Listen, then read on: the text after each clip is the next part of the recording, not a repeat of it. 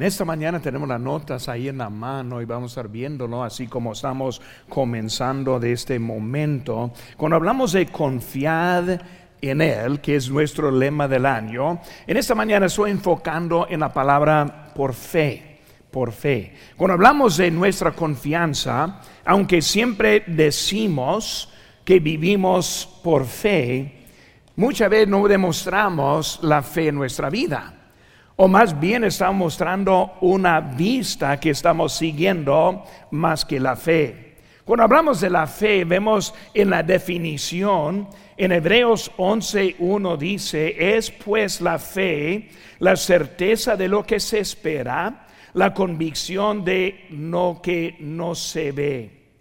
Cuando vemos de esa definición, vemos una cita que es la fe sin alguna certeza sería solo un sueño. ¿Cómo es la certeza? Vemos que la certeza que hay evidente en este mundo. Hoy en día vemos que hay muchos que no viven por la fe porque ya son contaminados en su forma de pensar. Como hay tanta enseñanza de la evolución y algunos hasta creyentes convencidos que hay un cierto de evolución en la creación. Pero hay menos que están ahora siguiendo porque falta la evidencia que nosotros debemos ver. La palabra certeza. La certeza es lo que vemos. La creación. La palabra de Dios. Cuando hablamos de nuestra Biblia, la palabra de Dios es la confianza. Porque nosotros aquí en nuestra iglesia estamos tan firmes en la palabra de Dios? ¿Por qué es tan importante cuál Biblia que estamos predicando? Porque vemos que es la autoridad que nos enseña y que nos da la fe que necesitamos en nuestras vidas. Es la certeza que nosotros tenemos. Dios nunca falla. Lo que Él dice siempre ocurre. Cuando hablamos de lo que es certeza, vemos la iglesia como la casa de Dios. Siempre me sorprende a los creyentes que no ven importancia en su asistencia en la casa de Dios. Es una cosa de certeza en nuestras vidas. Dice allí en 1 Timoteo 3:15, para que si tardo, dice Pablo, sepas cómo debes conducirte en la casa de Dios, que es la iglesia del Dios viviente, columna y baluarte de la verdad. Es la casa de Dios, es la certeza que tenemos. Y así como estamos en un tiempo que queremos probar nuestra fe, que queremos demostrar nuestra fe, debemos primero ver la certeza por lo cual que nosotros tenemos la fe en nuestras vidas. Vemos también no solo la certeza, sino también la convicción. La certeza ahora es de lo que no vemos. Cuando hablamos de la convicción, vemos que desde la certeza llegamos a una convicción en la vida. La convicción es lo que nos lleva desde lo que ya sabemos hasta lo que no sabemos. Cuando hablamos, por ejemplo, nuestras ofrendas, no, no sabemos lo que viene mañana. La mayoría tenemos ya trabajo establecido pensamos que estamos bien en nuestra, nuestras finanzas. La verdad es que todo es por la fe, porque no sabemos lo que viene mañana. Y por nosotros somos fieles por la certeza y luego la convicción para extendernos por la fe en ese año que viene. La semana próxima vamos a aprender cómo podemos también obedecer a Dios en nuestras finanzas. Otro año de mayordomía, otra manera para demostrar lo que nosotros tenemos en nuestra fe. Hermanos, vamos también, vemos también la demostración y podemos ver historias en la Biblia que nos ayuden a entender la fe. Abraham, como Abraham obedeció hasta llevar a su hijo este para sacrificarlo. La fe de Moisés. Como dice la Biblia, que en vez de ser llamado hijo de Faraón, por la fe decidió seguir adelante en él. La fe. Busquen conmigo, hermanos, ahora el libro de Primera Crónicas, capítulo 29. Y como hablamos de la fe, quiero usar el ejemplo de David para ayudarnos a comprender cómo él fue obediente por la fe. Él ofrendó, él dio, él animó a muchos por algo que ni iba a ver en su vida. Él es este, bien este, preocupado por la casa de Dios, aunque esa casa llegó con su hijo después de la vida de él. Pues vamos a ver ahora en Primera Crónicas 29. Les invito una vez más que se pongan de pie mientras que leemos esta lectura. Y luego, hermanos, yo quiero que nosotros aprendamos un poco acerca de la fe. Versículo dice, después dijo el rey David a toda la asamblea, solamente a Salomón, mi hijo, ha elegido Dios. Él es joven y tierno de edad, y la obra grande, porque la casa no es para hombre, sino para Jehová Dios. Yo con todas mis fuerzas he preparado para la casa de mi Dios oro para las cosas de oro, plata para las cosas de plata, bronce para lo de bronce, hierro para las de hierro, y madera para las de madera, y piedras de ónice, piedras preciosas, piedras negras, piedras de diversos colores, y de toda clase piedras preciosas y piedras de mármol en abundancia. Además de, además de esto, por cuanto tengo mi afecto en la casa de mi Dios, yo guardo en mi tesoro particular oro y plata que además de todas las cosas que he preparado para la casa del santuario, he dado para la casa de mi Dios. Tres mil talentos de oro y oro de oro de Ofir, de siete mil talentos de plata refinada para cubrir las piedras de las casas. Oro pues para las cosas de oro y plata para las cosas de plata y para toda la obra de las manos de los artífices, yo y, quien eh, se quiere hacer hoy ofrenda voluntaria a Jehová. Entonces los jefes de familia y los príncipes de las tribus de Israel, jefes de millares y de centenas, con los administradores de la hacienda del rey, ofrecieron voluntariamente y dieron para el servicio de la casa de Dios cinco mil talentos y diez mil dracmas de oro, diez mil talentos de plata, dieciocho mil talentos de bronce y cinco mil talentos de hierro. Y todo el que tenía piedras preciosas las dio para el tesoro de la casa de Jehová en mano de Jeruel Jerusalita y se alegró el pueblo por haber contribuido voluntariamente, porque de todo corazón ofrecieron a Jehová voluntariamente. Oremos, Padre Santo,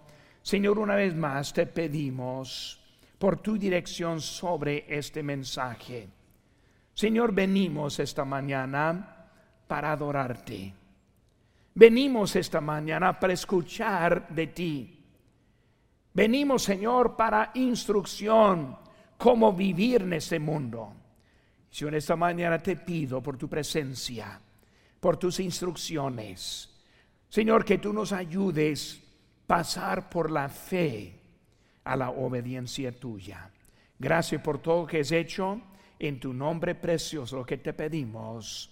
Amén. Hermano, cuando hablamos ahora esta mañana, estamos hablando de confiar, confiar en Dios. Queremos ahora estar pensando en la confianza en Él en todo este año. Es algo que debemos aprender cómo confiar mejor a nuestro Señor. Ahora estamos viendo por la fe. por la fe. Cuando hablamos de la fe, hermanos, también vemos otra palabra muy necesaria, es la palabra visión.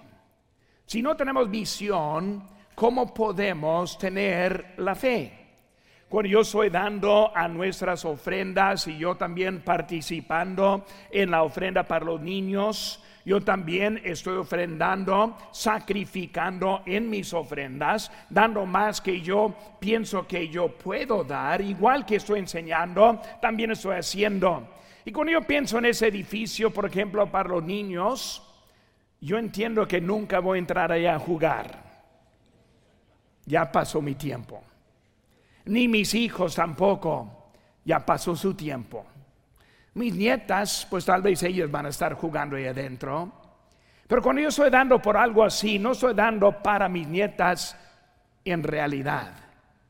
Estoy dando porque quiero visión por lo que Dios va a hacer con lo que yo hago, con lo que yo tengo. Yo sé que en los años que vienen, algún día, algún año, ya no voy a estar aquí en esta tierra. Un día yo voy a estar en la presencia de Dios, pero lo que hago ahora es lo que va a permanecer en ese tiempo. Visión, visión. Entendiendo que no es de lo que yo tengo. Entendiendo que no es lo que va a pasar con mi ofrenda cuando en realidad es muy poco que mi ofrenda está logrando en ese edificio es algo más bien para mí que estoy dando, más para que para otro. Es lo que Dios quiere hacer con nosotros. La historia de Helen Keller es una historia muy interesante. Si nunca ha aprendido o ha leído de su historia, es algo que debe leer. Una niña que, que nació sin ver, ciega, sin poder hablar, sin poder oír entró en un mundo en oscuridad en su totalidad. Y la historia de una niña que no puede hacer mucho y alguien que le ayudó a aprender mucho hasta que ella se, hizo una doctora y luego una maestra muy grande en su historia. Y alguien una vez le hizo la pregunta a ella, ¿qué sería peor que nacer ciego? Y su respuesta es una respuesta muy bonita, dice, habiendo nacido con vista, pero sin tener visión. Ahí su nota lo tiene, debe estar aquí atrás de mí, pero es habiendo nacido con vista, pero sin tener visión. Lo que estoy diciendo es ver, pero no ver. Ver pero ser ciego. Tristemente hay muchos cristianos que vemos, pero no vemos. Porque cuando hablo de la fe en esta mañana, estoy hablando de ver lo que no podemos ver. En Primera Crónicas vemos la visión y la dirección del rey David. El rey, el rey David, este, él es más conocido de los reyes de la historia de Israel.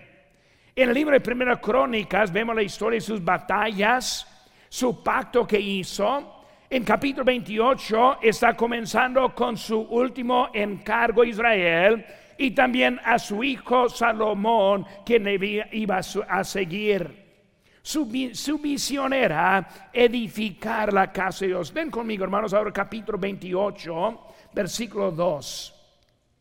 Y levantándose el rey David, puesto en pie, dijo, oídme hermanos míos y pueblo mío, yo tenía el propósito de edificar una casa en la cual reposara el arca del pacto de Jehová y para estrado de los pies de nuestro Dios, y había ya preparado todo para edificar.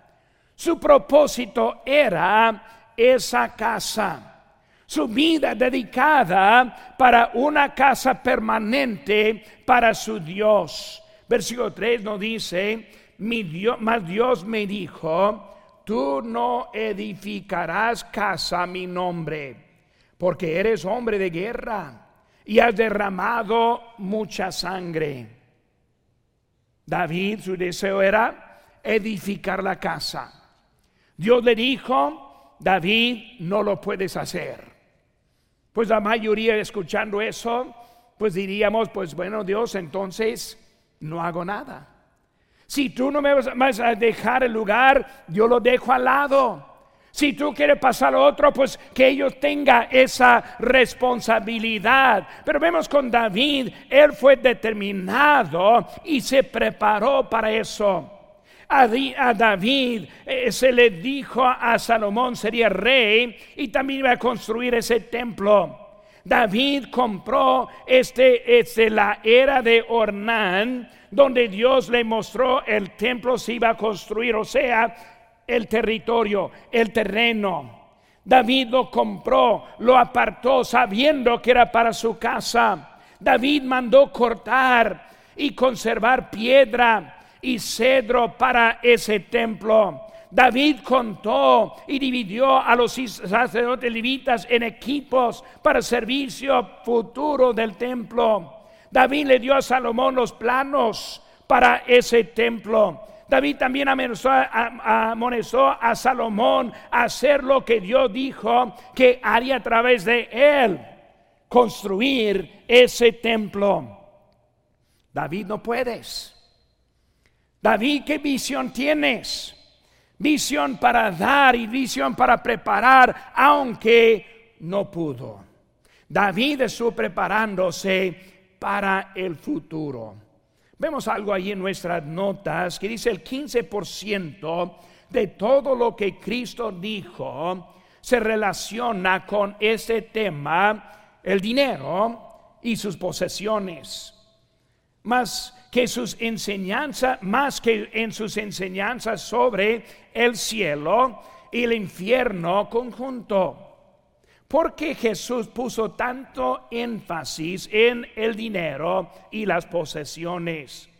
Hermanos, porque hay una conexión fundamental entre nuestra vida espiritual y cómo pensamos y administramos nuestro dinero. Podemos tratar de separar nuestra fe y nuestras finanzas, pero Dios las ve como inseparables, como dijo Randy, Randy Alcón. Hermanos, cuando hablamos de eso, vemos que muchas veces queremos decir, pues Dios tiene mi tiempo, Dios tiene mis talentos, Dios aquí estoy, pero por favor, deje al lado mi dinero. Yo tengo cosas ya planeadas para ese dinero. Déjeme al lado con eso. Mientras que el pastor me deja sin hablar de dinero, aquí estoy. Estoy dispuesto, quiero ayudar. Pero que deje lo mío a lo mío ver sin tener la visión. Toda la gloria era para Dios. Versículo 1 de nuevo. Dice que en la última parte, porque la casa no es para el hombre, sino para Jehová Dios. Es triste ver una vida que nunca se invierte en las cosas eternas. Nada es más incomprendido que una vida descarriada. Una vida que no ve la importancia con lo que tiene. Hermano, con el tiempo que yo tengo, y voy a tratar de cuidar el tiempo. Ah, la semana pasada fui poco más, voy a tratar de hacerlo un poco mejor esta semana. Pero vamos a aprender unas cosas muy fundamentales esta mañana. Número uno, esta noche, hermanos, vemos ahora este David, digo que confía en Dios, confía en Dios antes de entender el propósito. Confía en Dios antes de entender el propósito. Muchas veces queremos entender, queremos saber por qué. Queremos saber por qué para ver si queremos o no queremos involucrarnos. Cuando hablamos del ejercicio de nuestro país, cuando hablamos de los que están preparándose para guerra, una cosa que enseñan es obedecer sin saber por qué. El jefe no tiene el tiempo explicar a cada uno el porqué de su posición entender el porqué que está ahí. Si está explicando todo eso, va a perder la ventaja en el tiempo gastado. Simplemente obedece. Simplemente tomar su lugar. Cuando hablamos con eso Dios, Él no va a decirnos el por qué. Simplemente nos dice que debemos obedecerle a Él. David vemos que él dio con todas sus fuerzas, todas sus fuerzas, toda su habilidad humana. Dios es digno de todas nuestras fuerzas, como dicen Apocalipsis 4:11, Señor, digno eres tú de recibir la gloria y la honra y el poder, porque tú, tú creaste todas cosas y por tu voluntad existen y fueron creados. Dios es digno. Dios es digno de cualquier cosa que nosotros hacemos. Dios sabe todo lo que está pasando en su vida en este momento. Él está en control de nuestro mundo. Él está en control de su vida. Él dio su vida y sacrificó por nosotros nuestro Dios. Él viene otra vez por nosotros como ser humana, de nuestro único propósito es adorar a Dios con nuestras vidas. Única razón que estamos aquí en este planeta. Dar todas las fuerzas debe ser normal en la vida del creyente obediente. Hermano, es sacrificar estar aquí en esta mañana. Yo no sacrifiqué nada para estar aquí ahora. Para mí es algo bonito, es algo para mí, es algo para ayudarme a mí en mi vida. Yo estar en la casa de Dios. Sacrificar es más allá de lo que es nuestro tiempo. Y cuando vemos, hermanos, en las ofrendas, vemos en las iglesias Macedonia, lo vemos en 2 Corintios 8:3, pues doy testimonio de que con agrado han dado conforme a sus fuerzas y aún más allá de sus fuerzas. Cuando vemos como ellos dieron, versículo 5, y no como lo esperábamos, sino que a sí mismos se dieron primeramente al Señor y luego a nosotros por la voluntad de Dios. Unas iglesias en mucha, mucha persecución, unas iglesias con pobreza profunda, Iglesia con mucho problema, pero dispuestos para sacrificar al Señor. Cuando da por la fe, hay que ver lo que dice en Hebreos 11.1, es pues la fe, la certeza de lo que se espera, la convicción de lo que no se ve. Y luego dice versículo 2, porque por ella alcanzaron buen testimonio los antiguos. Vemos, hermanos, la fe. También vemos que David dio de toda su confianza. Dio con toda su confianza. Toda obra especial en la Biblia requiso unas cosas. Calcular el costo y preparar los recursos. Cuando hablamos de cómo ofrendaron, cómo construyeron, cómo siempre eran contaron el costo y prepararon los recursos. Y cuando hablamos de lo que Dios está haciendo con nosotros, siempre quiere ser ahí. Dice en 2 Corintios 9:5, prepare, preparasen primero vuestra generosidad antes prometida, para que esté lista como de generosidad y no como de e, exigencia nuestra, o sea, que están preparados para eso. Su ofrenda es literalmente parte de su vida. Cuando hablamos de nuestra vida, nosotros hemos puesto precio en nuestra vida. Los que estamos trabajando, hacemos un arreglo con el patrón. Yo doy tantas horas de mi vida y usted me da tanto dinero por esas horas.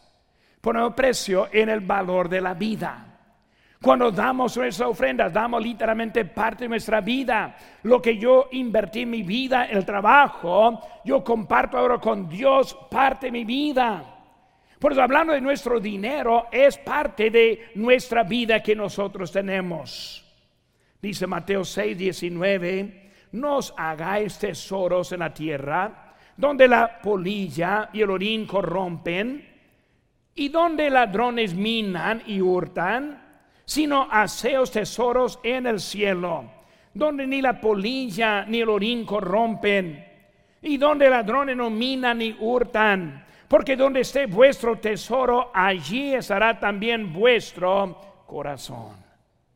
Hermano, hablamos de este tema de mayordomía, vemos que es algo que Dios usa para bendecirnos a nosotros. Nosotros con nuestras vidas invertimos con nuestro tiempo, ganando almas los sábados o tal vez el jueves u otro día de la semana. Vemos que es tiempo que invertimos talentos en cantar en el coro un especial. También dar a nuestro Señor con nuestro dinero es algo para que preparar para nuestro futuro, poniendo tesoros en el cielo. La historia que dio el pastor Chapel ahorita es de un agricultor que él pensó que era dueño de todo, cuando en realidad él no, no era dueño de nada. Porque si es un creyente, un día va a dejar todo lo que está atrás para pasar tu eternidad allá. Y lo que tiene aquí no va a tener mucha importancia cuando estemos allá. Porque tenemos la habilidad de prepararnos para ese día. También vemos, hermanos, que David dio con sacrificio. En versículo 3 vemos esta frase, en mi tesoro en particular. ¿Qué está diciendo? Él está diciendo, no solo estoy mandando, no estoy solamente cobrando, no estoy mandando los impuestos, sino yo en mi particular, yo de lo que yo tengo, también voy a dar. Cuando el David está enseñando dar ese personalmente, dice en 2 Corintios 9:7, cada uno de como propuso en su corazón. Yo pasé a la mayoría de los grupos la semana pasada en las, las cenas que tuvimos, el tiempo de compañerismo. Una de mis palabras de ánimo era ser parte de cada uno. Dice que cada uno de que tome su parte también en esta obra que estamos viendo, que cada uno de, y vemos que es algo, un sacrificio personal.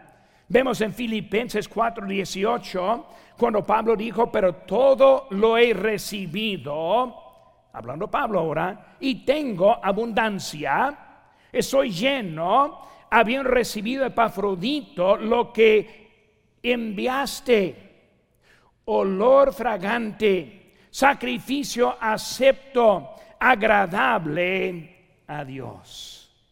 Dando. Número dos, hermanos, confía en Dios con las emociones.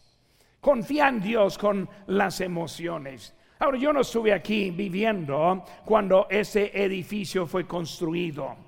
Yo estoy pasando cuando estuvo en construcción. Yo entré en estas paredes antes que tuvo techo arriba. Yo recuerdo como su, yo me imagino los que estaban dando ese momento, fue algo emocionante entrar en su templo después del sacrificio. Emociones dando de emociones también, estar emocionado lo que está pasando. Vemos que en, este inciso a David preparó con afecto. Él dijo, por cuanto tengo mi afecto en la casa de mi Dios una, una afección en las cosas de Dios. Versículo 5, hermanos, nos dice, oro pues para las cosas de oro, plata para las cosas de plata y para toda obra de las manos de los artífices. ¿Y quién quiere hacer hoy ofrenda voluntaria a Jehová? Él dijo yo que yo estoy haciendo y la pregunta, ¿quién más? ¿Quién más va a acompañar en eso? Él es emocionado con las cosas de Dios. Como vimos ahorita en 2 Corintios 9 ahora, dice cada uno de, como propuso en su corazón, no con tristeza ni por necesidad. Lo dice, porque Dios ama al dador alegre. Al dador alegre. Como en un año de ahora, vamos a tener otra noche de visión. Esa noche visionoso esperando que el pastor Chapo va a decir, tenemos el edificio terminado y pagado. Y va a haber un día de victoria pagando más de 6 millones de dólares en ese momento. Emocionados vamos a los que estamos dando, viendo que algo pasó con lo que Dios hizo en nosotros. Él preparó, hermanos, con efecto Su amor estableció también sus prioridades. En Salmo 27, 4, dice, una cosa he demandado a Jehová, esta buscaré, que esté yo en la casa de Jehová todos los días de mi vida, para contemplar la hermosura de Jehová y para inquirir en su templo. ¿Cuántos hay que dicen, pastor, si hay una cosa, quiero terminar mi vida en la casa de Dios? Es mi oración, hermanos.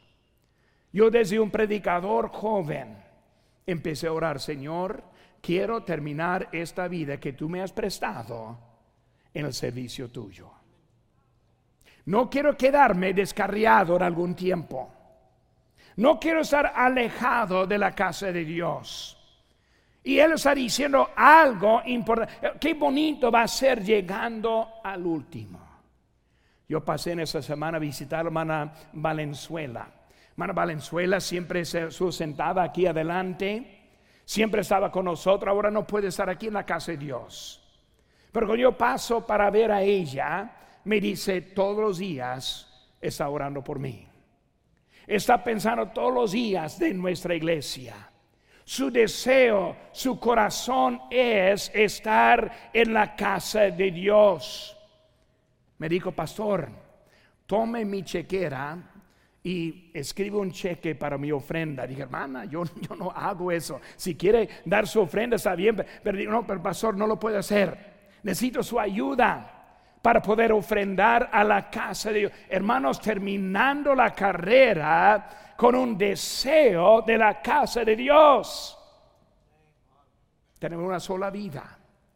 Vamos a terminar esa vida en una sola manera en la casa de Dios. Vemos también, hermanos, el pueblo participó voluntariamente. En capítulo 6, versículo 6, perdón, de nuestro texto, última dice que ofrecieron voluntariamente. Ofrecieron voluntariamente. El amor está expresado en la ofrenda. Segunda Corintios 8. Si tiene tiempo en esta semana, les animo que lea segunda, eh, segunda Corintios capítulo 8 y capítulo 9. Pero el versículo 4 dice, primero 3, pues doy testimonio de que con agrado han dado conforme a sus fuerzas y aún más allá de sus fuerzas. Versículo 4, pidiéndonos con muchos ruegos que les condeciésemos el privilegio de participar en ese servicio para los santos. Imagínense, yo entrando en la casa de la iglesia esta mañana y alguien llegando a mí y dice, pastor, ¿puedo ofrendar esta mañana? Pastor, quiero dar mi ofrenda, ¿lo, lo puedo hacer? Ellos llegaron ahí con pidiendo no pidiendo recibirlo, sino pidiendo darlo. Es una manera que estoy viendo voluntariamente con emociones dando a la casa de Dios. Una cita. Las personas más felices de la tierra son las personas que han descubierto la alegría de dar. Cuando aprendemos cómo dar con alegría, eso nos hace más felices que cualquier persona que hay en este mundo dando para otro. Si eso sé, todos contribuyeron con alegría. Dice que ellos regocijaron con un corazón recto delante de Dios. Ahora me voy a decir mañana que confía en Dios antes de entender, confía en Dios con las emociones. Número tres, hermanos, confía en Dios con toda su energía. Hoy es el día, escuché que hay un partido que va a estar pasando en la tarde. Y ese estadio va a estar lleno, yo, ni sé dónde están jugando, pero ese estadio va a estar llegando lleno con muchos.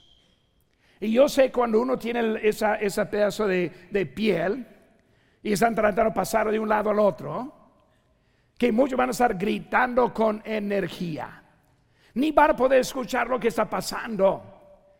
Pero nosotros, bien reservados, bien en luto en esta mañana.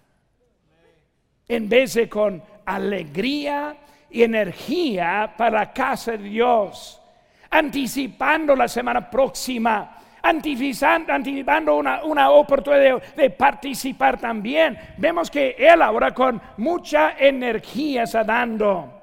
David dio con sacrificio, dio de lo que había guardado. David pone un ejemplo de las enseñanzas que siguen en las escrituras. Él antes de aprender eso en, en 2 Corintios ya está viviéndola, como él mismo con energía dando. Si se ve, los líderes también dieron con sacrificio en versículo 6. Jefes de familias, príncipes de las tribus, jefes de millares, jefes de centenas, administradores de hacienda del rey esas posiciones son importantes porque son incluidas en la Biblia. Importante ver cómo ellos participaron. Es ejemplo para nosotros. Ahora, hermanos, en esta semana, ni una vez he dicho cuánto. Ni una vez. Hablo el diezmo si es, es una cantidad. Si gana mil dólares son cien. Si gana dos mil dólares, son 200. Muy fácil. Pero hermano, cuando hablamos de esa ofrenda, no les digo cuánto. No les digo cómo. Simplemente les animo que participen. Que permitan que Dios haga algo en su vida. Que dé con emociones. Que dé con energía que está participando con lo que Dios está haciendo en su vida. Los líderes, también la gente, dio con sacrificio ofrecieron voluntariamente, ofrecieron al Señor. Obediencia, hermanos, a Dios y el corazón para su obra. Y Dios aclaró muy fuerte, y lo vemos, tenemos ahí en nuestro, nuestra nota esta mañana en Malaquías 3:10, ¿robará el hombre a Dios? Pues vosotros me habéis robado. Y dijese, ¿en qué te hemos robado? En vuestros diezmos y ofrendas. Malditos sois con maldición porque vosotros, la nación toda, me habéis robado. Trae todos los diezmos al alfolí. Y hay alimento en mi casa y probadme ahora en esto, dice Jehová de los ejércitos, si no os abriré las ventanas de los cielos y derramaré sobre vosotros bendición hasta que sobreabunde. Dios tiene algo para nosotros. Pastor, ¿por qué está predicando de la ofrenda? ¿Por qué está tratando de ofenderme en esta mañana? Mi propósito no es ofenderle. Si uno decide en esta mañana, pastor, no voy a participar, todavía tiene la bienvenida. Todavía queremos que sigan adelante el Señor. No estoy diciendo ofrenden o para afuera. Simplemente estoy enseñándonos cómo recibir bendiciones de Dios. Probadme ahora. ¿Tiene fe? ¿Dice que tiene fe? ¿Está viviendo por la fe o está viviendo por la vista? ¿Está viviendo por lo que puede hacer o hacer lo que Dios nos dice que hacer? Hermano, va a cambiar la dirección de nuestras vidas cuando aprendemos por la fe. ¿Cómo es la fe? Pues la fe comienza en nuestra relación con Dios. Y puede ser que esta mañana aquí está alguien aquí que nunca ha puesto su fe en Cristo. Eso es donde comienza su fe. No las ofrendas, no los diezmos, no para los niños, no para esta meta, sino que su fe en Jesucristo comienza allí. Si no conoce a Cristo, es el primer lugar en esa mañana. ¿Cómo ponemos la fe en Cristo? Por entender. La Biblia dice que todos somos pecadores, por cuanto todos pecaron y están destituidos de la gloria de Dios. Si está aquí en esa mañana no por su fe en Cristo, es un pecador apartado de Dios. Pues pastor, me ofende del dinero y ahora me ofende que diciendo que yo ni puedo estar cerca de Dios. Es la mala noticia, pero la buena es que Cristo pagó por su salvación. Cristo no te quiere condenar. Él ha provisto para tener la vida con Él. por la fe, por la si confesares que Jesús es el Señor y creyeres en tu corazón que Dios le levantó de las muertes, será salvo. Por fe, aceptar el regalo de Dios.